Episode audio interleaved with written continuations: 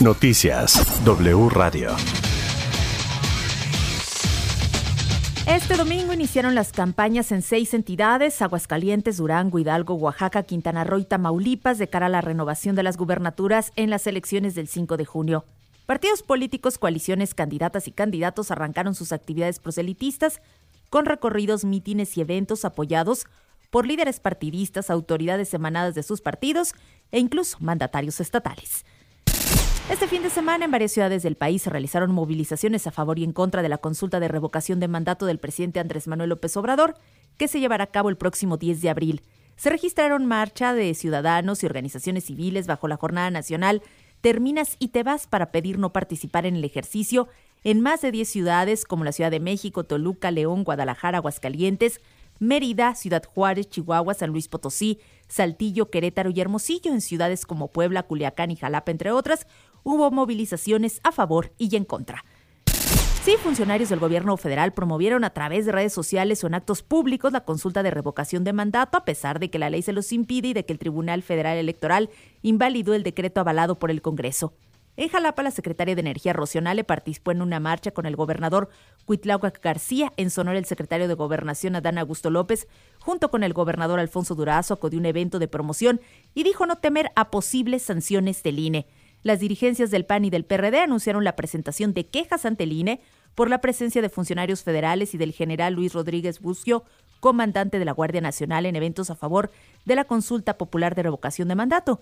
También denunciaron que Adán Augusto López y otros funcionarios emplearon una aeronave de la Guardia Nacional para trasladarse a eventos de promoción de este ejercicio.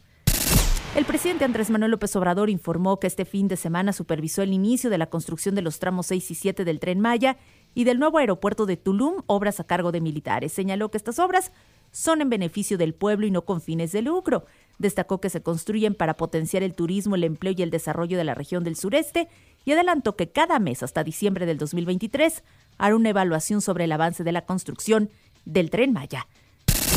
Un juez en Qatar dio por concluido el proceso penal en contra de la mexicana Paola Shetkat Sedas, acusada de adulterio, lo que en ese país árabe sancionado con siete años de prisión y más de 100 latigazos. La Cancillería, que brindó ayuda a la Conacional, informó sobre esta resolución. En temas de la pandemia, la Secretaría de Salud informó que se registraron 11 fallecidos más por COVID-19 y 839 contagios más.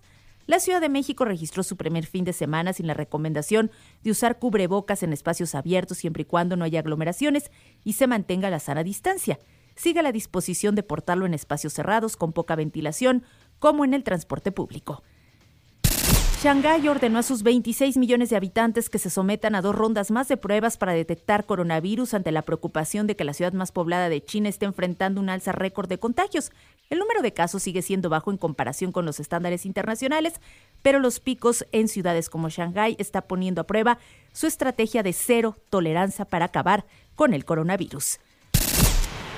Y si la matanza de civiles descubierta tras la retirada de las tropas rusas en la ciudad ucraniana de Bucha llegará este lunes y martes al Consejo de Seguridad de la ONU, donde ambos países han planteado dos reuniones, pero desde ángulos opuestos.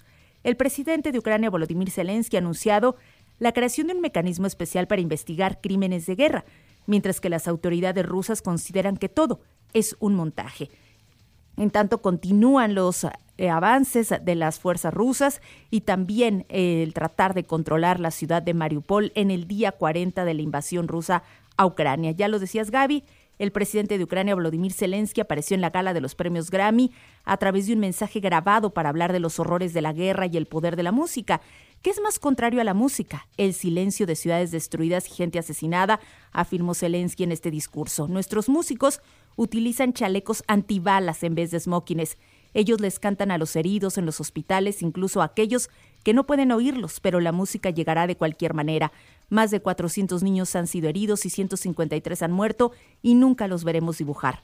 Nuestros padres están felices de despertarse cada mañana en refugios antibombas, pero vivos, agregó Zelensky, quien pidió la ayuda internacional. Apóyenos de la forma que puedan, pero no con el silencio y la paz vendrá. Así habló por algunos minutos antes de presentar a John Legend, quien cantó al piano Free. Hasta aquí Noticias W, excelente lunes. Soy Yvette Parga Ávila, hasta mañana. Toda la información en wradio.com.mx.